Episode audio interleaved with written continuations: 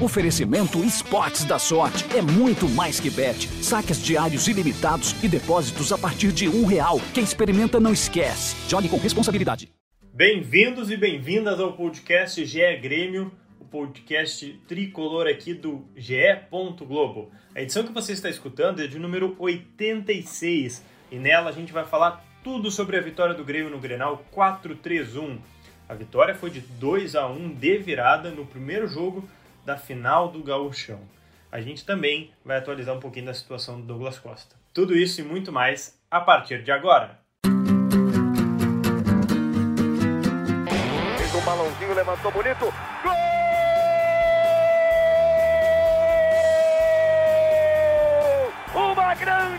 Jogada de Renato pela direita. Partiu Luan, dominou o lance, é bom, o lance é bom, o lance é bom, o lance é bom. Olha o gol, olha o gol, olha o gol. Golaço do Grêmio. Para Everton, chegou, fez a finta, outra boa jogada, cruzamento. Olha a chance, olha o gol, olha o gol, olha o gol, olha o gol, olha o gol.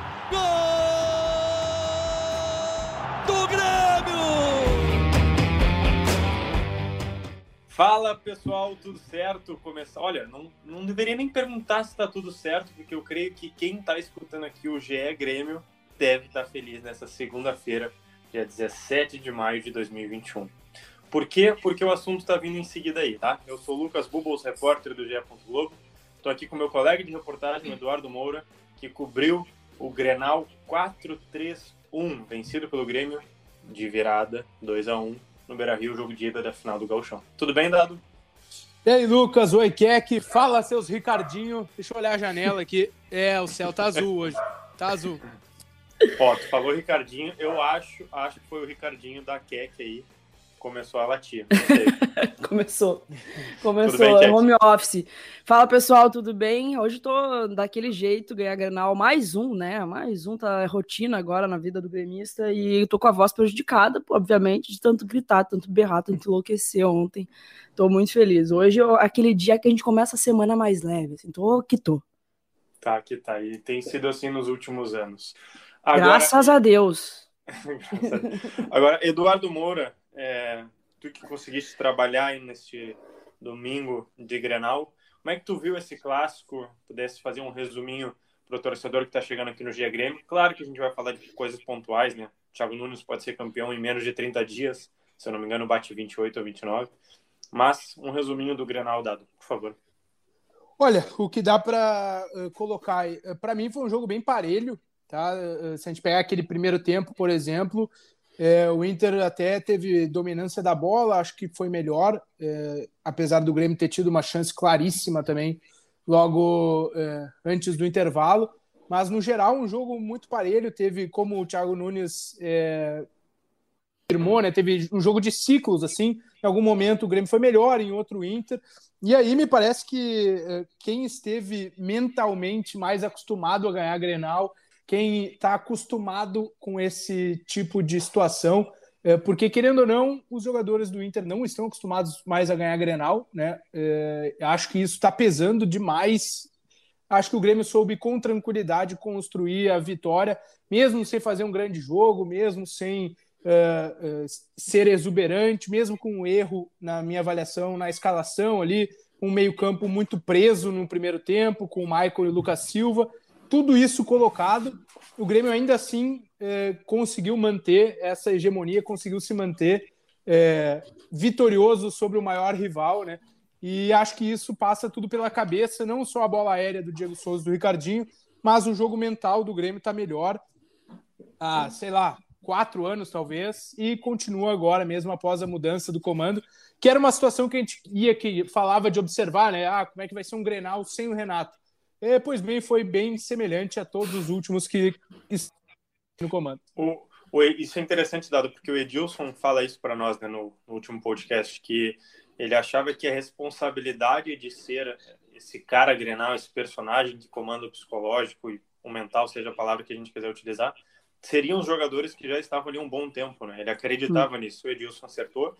E quer que o Edilson também falou que é sempre importante mata-mata tu levar vantagem para o jogo de volta. Não importa o tamanho da vantagem. O Grêmio está levando uma vantagem aí de poder empatar para ser campeão gaúcho. Qual é o é. tamanho para ti Sem dúvida, ainda mais quando o primeiro jogo é na casa do rival, né? A gente tem, vai ter o privilégio aí de decidir o nosso título em casa, em, né, o título do Gauchão em casa e com uma pequena vantagem que, cara, é, é sempre muito significativo. Acho que além dessa vantagem, tem toda a questão emocional, assim, né? É diferente tu ir para uma vantagem de mata-mata contra um outro time que não seja o internacional, né? Por, por exemplo, parece que dá um peso maior sendo contra o rival, da forma que foi de virada, nos dá um pouco mais de confiança nisso, assim. E, cara, o, o Dado tava falando, né, da bola aérea do, do Diego Souza e também do Ricardinho, uma das maiores preocupações que a gente tinha, e eu acho que isso foi tentado bastante pelo Internacional no primeiro tempo, era a nossa bola aérea, né, e aí a gente feriu com que eu, com, com que a gente mais tinha medo, assim, é que, que seria a nossa bola aérea. E eu concordo com o Dado em relação ao equilíbrio, assim, eu sou muito difícil para analisar futebol quando se trata de clássico Grenal. Eu gosto muito de analisar como o Grêmio se comporta no jogo, mas quando é Grenal, vocês não têm ideia de como eu enlouqueço, como eu saio de mim, assim, no, vendo o jogo. É uma coisa inacreditável. Mas é, uma coisa que tem que servir de alerta, principalmente para o próximo jogo, é o quão o Grêmio entrou mal no Grenal o Grêmio estava perdido, o Grêmio tava, é, não, não acertava passe de dois metros, assim. A gente entrou muito mal e acho que sim, passou por um erro de escalação. É, o meio-campo estava muito burocrático, o meio estava muito pesado e a gente não estava sabendo o que fazer. Acho que serve muito de exemplo. No segundo tempo as coisas mudaram, né? O, o Thiago parece que é, é, adiantou um pouco mais o time e, cara, tem que servir muito de exemplo para o jogo da volta. Estou muito feliz, acho que é uma vantagem muito importante, mas não ganhamos. Vou seguir com o discurso de não ganhamos nada ainda e tem que confirmar no próximo domingo. Dado, tem uma estatística que a gente estava vendo agora no Globo Esporte RS, que passou agora na TV, dos 25 grenais desde o 5 a 0. É, são, se eu não me engano aqui, deixa eu pegar, são 12 é, vitórias do Grêmio, nove empates e apenas quatro derrotas. Nossa. É um, é. é, é um fator que tem pesado, como tu falou, né? É, mas tu acredita que é, essa tendência vai seguir para o jogo da volta? Essa hegemonia vai pesar? Ou tu consegue ver um confronto mais equilibrado? Ou já desandou mesmo? É, acho que é, o Grêmio jogando com a vantagem, né, assim sabe fazer isso muito bem, né? sustentado ali pelo, pelo Jeromel, é, mesmo que fora de campo pelo Kahneman, pelo Michael, acho que pensando agora, ouvindo a Keck, talvez, e te ouvindo também, talvez a escolha do Michael também é, seja um pouco colocar esse histórico aí em campo, sabe? Pô, ter o Jeromel e o Michael jogando, eles não, sei lá, perderam aí poucos grenais nesse período, então talvez tenha pesado também na escolha do uh, sair jogando, né? É, acho que um, um Grenal é equilibrado, mas ter a vantagem pesa muito, né? Poder jogar por um empate ainda, né? Que, aliás, poder jogar por uma derrota, né? Porque por 1 a 0 o Grêmio é, ainda tem a chance de, de ser campeão nos pênaltis, né? Então, é, acho que essa, isso pesa e se soma ao histórico, sabe? Acho que o histórico também pesa. O Grêmio sabe decidir e sabe que tem esse, essa situação favorável, assim, até de é, de psicológico mesmo em cima do, dos adversários. Né? A gente vê como o Rodrigo Dourado é, desabou ali depois do gol do Ricardinho. Essa imagem já está rolando em redes sociais, né?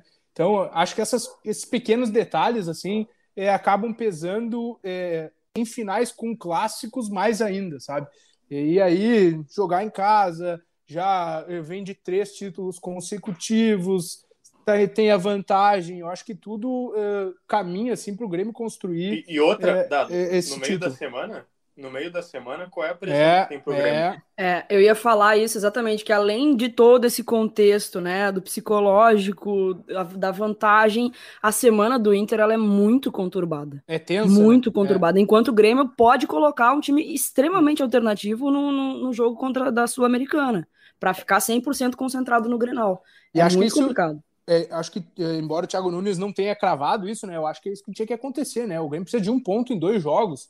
Eu é, também, eu faria isso. Né? Põe o, até porque é uma viagem é, longa, enfim, põe os, é, manda um time reserva para a Sul-Americana. Até para observar, assim, né, Dado? É, até para observar. Dá, dá para botar o Adriel no gol, por exemplo. Pois é, dá para olhar o Ó, aqui é que já. Já tô, já, já tô ajudando aqui, ó. Thiago Nunes, é. vamos lá, vamos botar o gol para jogar. Fora que o Breno foi convocado, né? Exatamente. É, porque lá na frente tu vai precisar dele.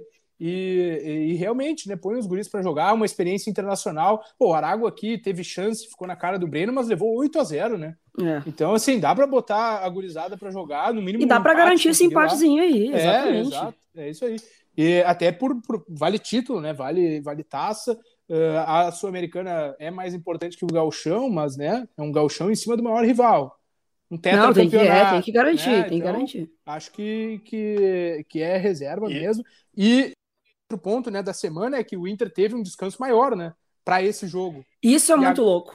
E agora. E, e, o Grêmio foi melhor, eu acho, no segundo tempo, fisicamente até. Foi. foi. E, a, e agora a, a, distância se mantém a mesma, né? Para o, o, tempo de recuperação, né? Os dois jogam na quinta, e o Grêmio ainda pode, enfim, preservar, mas jogam na quinta eh, com o jogo no domingo. Então isso também. E tem mais é... a viagem, né, Dado? É, é exatamente mais o, o ponto de deslocamento, de desgaste. Não, ontem mesmo eu já estava falando já, não, tem que deixar todo mundo aí que jogou no domingo descansando, tá? É. Descansa, vamos lá fazer um regenerativo essa semana, um oh, toque me voe ali, é isso aí. Um time com, com o Turim, com o, o Pinares, sabe? É, o Cortez. Jogar, Bruno Cortez, põe o, o Wanderson para jogar, O Wanderson, o Tonhão, pode até botar o Juan. Daqui a pouco pode botar o Juan. Ah, mas se estoura o Juan e o Kahneman não volta. Ah, é, tem isso, né? É, ah, bota o Paulo Miranda, então. É, Paulo Miranda. Rodrigues e Paulo Miranda. Rodrigues Paulo e Paulo Miranda. Dá pra fazer um time alternativo que tem condições de pelo menos empatar. Ricardo, ou o Ricardo, a própria Ricardinho também, né? Hum. No ataque. Ah, é? É, é? eu acho que o caminho precisa ser esse até. Léo Chu. Mas aí eu não sei se vai vai estar tá aí, que a gente vai ver durante a semana. Ah, tem, tem coisa aí, tem rolo aí. Tem interesse do Santos, ele foi cortado. Ah, é verdade. Mas enfim, ele já também não, não vinha sendo opção, né? Normalmente é o Léo Pereira e é o que eu queria falar com vocês, que é a questão da base, né? É, a, a, base decidindo, mas é a base, é, acho que sendo utilizada talvez em pouco tempo, né? Em termos de minutagem. Mas eu, mas eu acho interessante que uh, tão, os garotos estão entrando, né? É, a gente vai ver ao longo da temporada se eles vão ser utilizados, por exemplo, em 90 minutos, num jogo do brasileiro fora de casa né? Ou um jogo da Copa do Brasil que seja mais fácil. É, mas achei interessante que, é, acho que até foi uma constatação do dado, nosso grupo de trabalho, que foram oito ou sete dados de que terminaram. Uh... Acho que foram nove. Acabou, acho que com oito. Eu abri aqui a página do jogo para ver, mas acho que acabou uhum. com oito. É, fazendo a ressalva, né? Que, Desculpa, oito jogadores da base. Não isso, né? Oito uh, uh, guris, né? Gurizada da base mesmo. É, o Breno, o Juan, o Fernando Henrique, o Darlan, o Matheus, o Léo Pereira, o Ferreira e o Ricardinho. Dois. Oito. E aí, eh, tem, dá para fazer a ressalva, claro, né? Por exemplo, o Léo Pereira... E só, só um comentário. Vai, vai. Engraçado, né? Como, como todos os guris da base já tem uma fotinho ganhando Granal. É impressionante. Olha a corneta. Vou botar o sinalzinho da corneta aqui.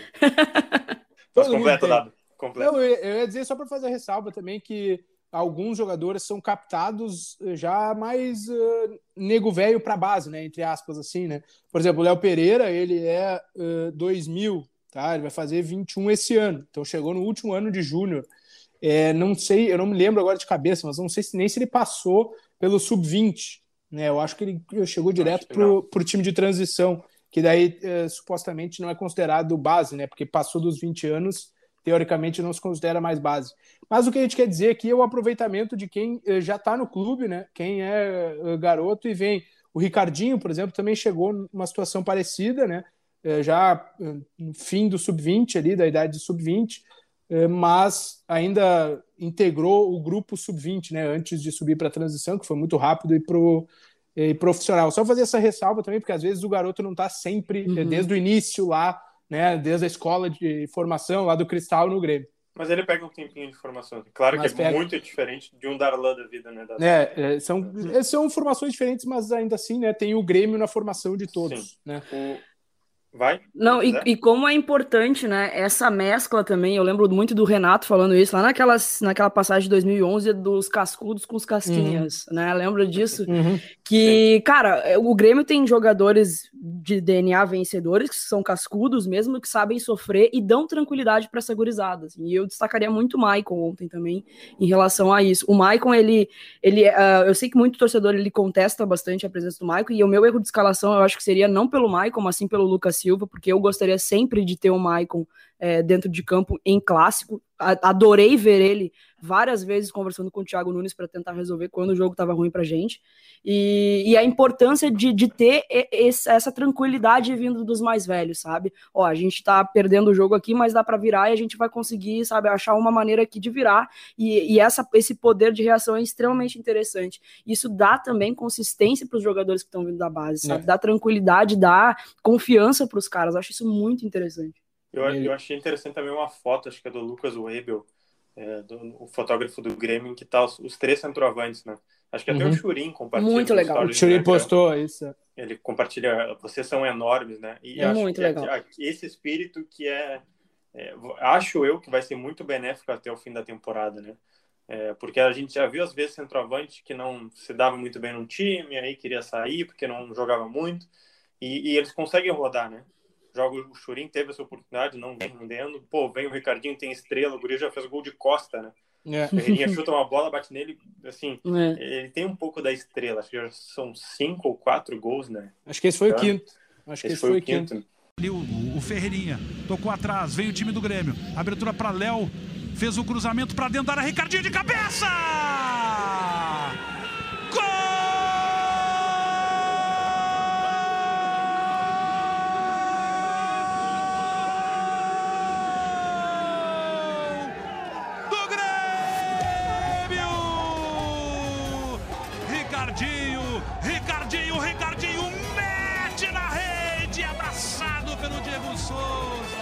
Assim, e, e acho que também uh, vocês uh, que certamente viram pós-jogo do GE, que viram no GE. Globo, perdão, é, essa imagem, olha, eu é sensacional. Que eu, yeah. que, eu, que eu chorei. Eu também, assim, eu também. Porque eu perdi meu avô é faz emocionante. um tempo. É. é. por Covid também é, olha, a força que ele tem, porque se eu não me engano, ele tira uma semana de folga que o Renato dá para ele quando ele perde o avô e o, o, e o pai e ele fica dois, três dias só. Exato. É, ele exato. volta a treinar e, e, se eu não me engano, ele é relacionado pro jogo do domingo, assim, sabe? É. é, é eu, eu, lembro é que a gente até tinha dúvida, bah, mas será que ele pode jogar e tal? E o cara foi, tinha sido relacionado, assim. Teve até uma fala do Renato em relação a isso, né? Que perguntou pra ele se ele se sentia bem e tal. E ele, não, vamos embora, vamos pro jogo. Só, só para contextualizar antes do dado vir, é, o Ricardinho, depois do jogo, ele ainda estava fardado Assim, não tinha nem tirado chuteira e deu uma. Uh, atravessou né, o campo do Beira Rio de joelhos, é, pagando uma promessa ao pai e ao avô, uma homenagem que ele perdeu no início, no início de abril para a Covid-19. Vai lá, Dado.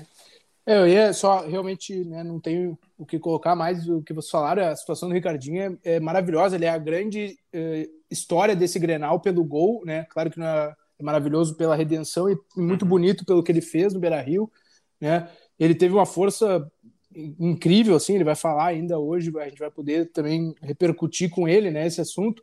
Eh, eu ia completar só ali da questão da base, tá? É que claro. em alguns outro, outros jogos o Thiago Nunes estava colocando é, os caras mais cascudos como substituições, né? Eh, se a gente pegar contra o Caxias aqui, por exemplo, ele é, entrou Lucas Silva, Maicon, Rafinha e o Turim e aí o Guilherme Azevedo, sabe? Então, tipo, do, uhum. das cinco trocas, só um guri eh, da base, né? E ontem entrou quatro caras mais jovens, eh, formados no clube e tal. Então também, né, aos poucos, acho que o Thiago Nunes vai ajeitando isso do, do aproveitamento da base, que é para ser uma política do clube, né? É, no início ali ele foi um, um pé um pouco mais no freio e acho que aos poucos ele vai soltando esses guris aí. Eu acho, eu acho que isso é muito interessante porque o Romildo fala, eu não lembro agora se no anúncio ou numa entrevista, logo quando o Thiago já estava acertado, que ele, ou o Marcos Herman fala, que precisava de um técnico conhecia a aldeia, né? Yeah. É. Ou seja, a gente vê o, o, como é que está o cenário do outro lado, né? É, o Ramires está se perdendo, é. na minha visão, porque ele está rompendo as coisas muito rápido. É, o Thiago Nunes parece que depois do Corinthians ele se ligou. Tá, não, não dá para romper tão rápido, vamos aos poucos. Tanto é que ele sempre falou em equilíbrio, né? Sempre agradeceu o Renato, sempre foi muito político, parece, mas muito inteligente, né? Sempre manteve a escalação menos a do Renato, e agora parece que ele está se soltando, né? Acho, achei isso muito interessante, essa inteligência dele. Bastante, também a percepção dele em, em notar, né, em, em, ler o jogo que não estava não tava favorável para o Grêmio o primeiro tempo, não. Tinha um problema no meio campo ali, eu achei, até achei que ele demorou para trocar no segundo tempo, né, e o, o gol ainda veio com a mudança de postura, não veio com a mudança é. tática ali, né, veio com a mudança de postura, de adiantar um pouco, um pouco mais as linhas, o Grêmio estava muito recuado, o Grêmio estava entregando demais a bola para o Inter, e isso fez com que a gente tivesse um meio campo extrema, para mim, extremamente burocrático ali, a gente não não estava conseguindo acertar passes de dois metros, estava assustador é. o negócio. E a mudança de postura também já foi bem, bem interessante. Cara, importante demais essa sequência de vitórias, não só as vitórias, é, mas sim vitórias em clássico Grenal, sabe? É, é, era uma coisa que a gente estava muito acostumado com o Renato, de vencer Grenal, e aí era um, um, negócio que pelo menos tinha um pezinho atrás, assim, na cabeça do torcedor. Como é que vai ser com, com o Thiago Nunes, né? E aí a gente sai perdendo e consegue essa virada, cara, dá uma tranquilidade absurda. Eu acho que ele já estava tranquilo pela, pela, pela sequência de vitórias que estava construindo. Agora, ganhando o Grenal e a possibilidade de ganhar um título já é, em menos de um mês de trabalho, cara, muito bacana. Eu é. fico muito feliz, assim. E dado o que tu achou do Diego Souza foi pra bola, Lucas Silva pra dentro da área, tentativa de cabeça!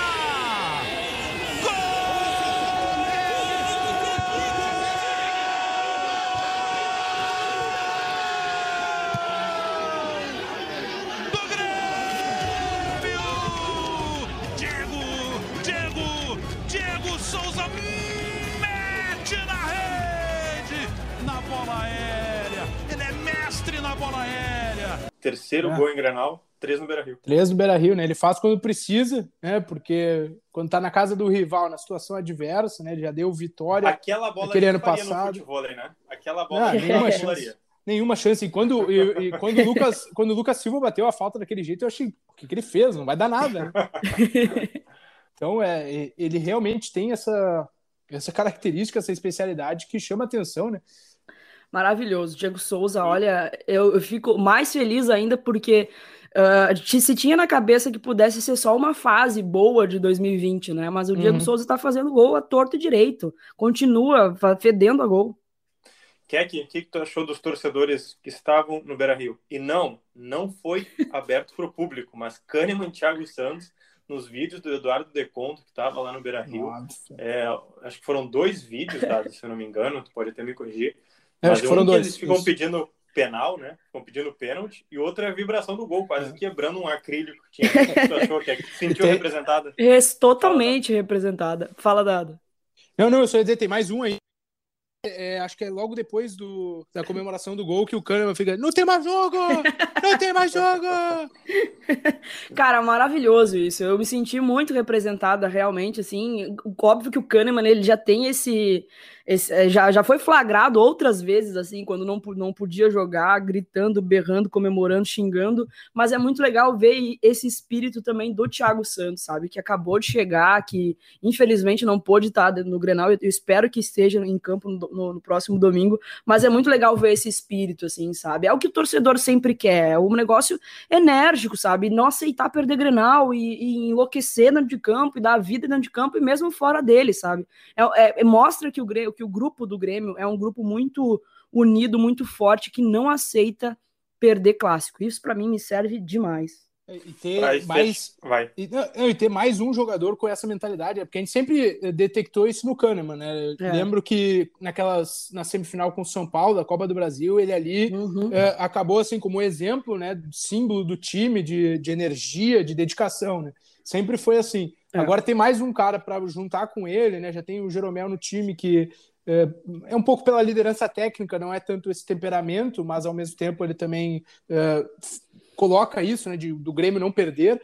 Eu acho que com o Thiago Santos vai se criando uma, uma espinha dorsal assim que, que, que é importante. Até o Diego, pra... né? Da... Muito, muito. O Diego Souza também, que já tem uma, uma experiência também né, dessas coisas, de setores. não perder e de, e de ganhar é Grenal, porque desde 2007 lá ele, ele ganha Grenal, né? Então isso eu acho que ajuda, é, até como a Keck disse, é, para os jovens, né? O cara tá subindo Exatamente. Ali, opa, aqui não pode perder. A gente sabe aqui que ó, se o Kahneman tá gritando lá fora é porque não dá pra, aqui não dá para perder. Exatamente. Não, e que dupla, né? O Kahneman e o cachorrão. É. é. Olha aí. Agora para a gente encaminhar, tá? Dois assuntos. O primeiro, Como é que vocês acham que vai ser o jogo da volta? Ainda é segunda-feira, a gente né, tem que ver quem é que vai estar à disposição, quem é que vai viajar na quinta-feira para enfrentar o Araguá. Mas como é que vocês acham que pode ser esse jogo da volta? Assim, estão prevendo um equilíbrio novamente, ao menos né, em alguma parte do jogo? Ou acham que tá para o Grêmio? Olha, eu diria que, que tá para o Grêmio, porque por todo o contexto que a gente já falou, do psicológico, da vantagem, da semana complicada, mas eu sempre tendo a, a, ter muito medo dessas situações muito favoráveis, assim, sabe? Porque tem tudo. O Grêmio tem a faca e o queijo na mão para confirmar o título.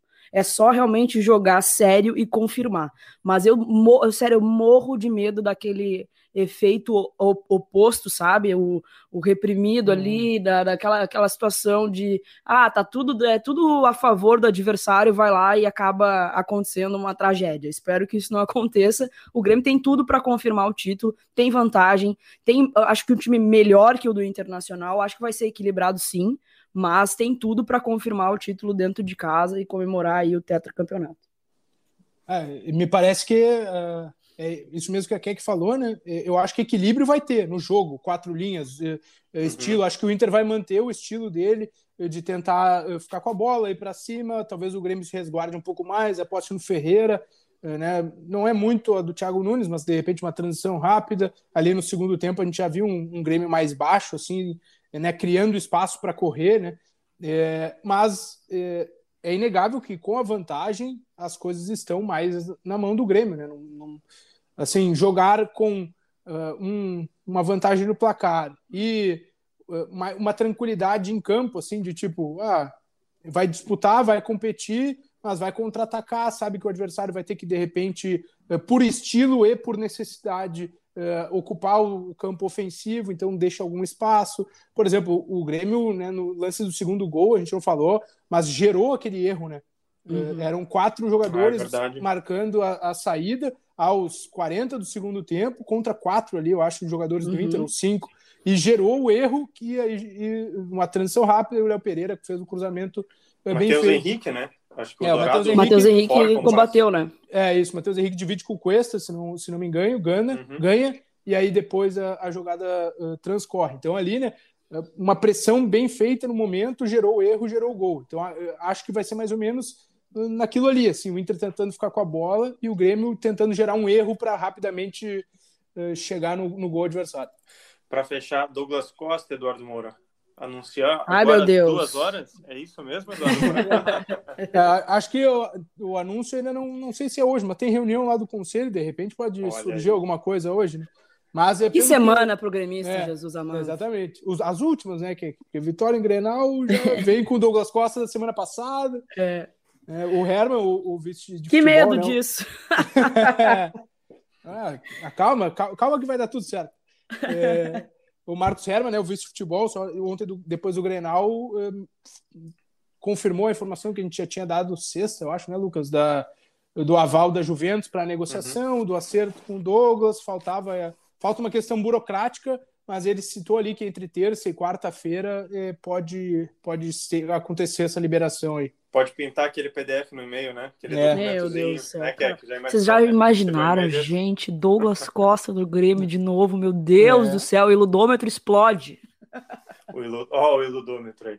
Bom, é. gente, já batemos quase nossa meia hora praticamente só de Grenal, os últimos dois minutinhos aqui de Douglas Costa, até porque falaremos mais de Douglas Costa durante a semana, o Grenal também, a Sul-Americana. Keck, muito obrigado pela participação mais uma vez. É, Capaz, é, prazer estar com vocês. Aí, né? É, pode deixar. No próximo podcast falar com a gente de novo. E tem domingo também, né? Tem é. que guardar para domingo. Tem. tem. que gritar. Valeuzão. Dado, também muito obrigado aí pela Eu participação em mais um podcast. Tamo juntas. Vamos para a semana. Vamos lá, né? Considerações finais, Dado? Não, não, só falar para que mel, né? Própolis, sei lá, uma coisa assim, limão. Pode deixar, pode deixar. Muito bom. Bom, gente, é, todas essas notícias de Grenal, Douglas Costa, Sul-Americana, tudo que você quiser, está lá em ge.globo barra Grêmio. E os podcasts, esses outros que a gente já falou aí, como o do Edilson, que tá bem legal, ainda dá para escutar, tem tempo é ge.globo barra Grêmio a nossa página. Ou procura por GE Grêmio no seu aplicativo de preferência que a gente vai estar tá lá. Beleza? Até a próxima.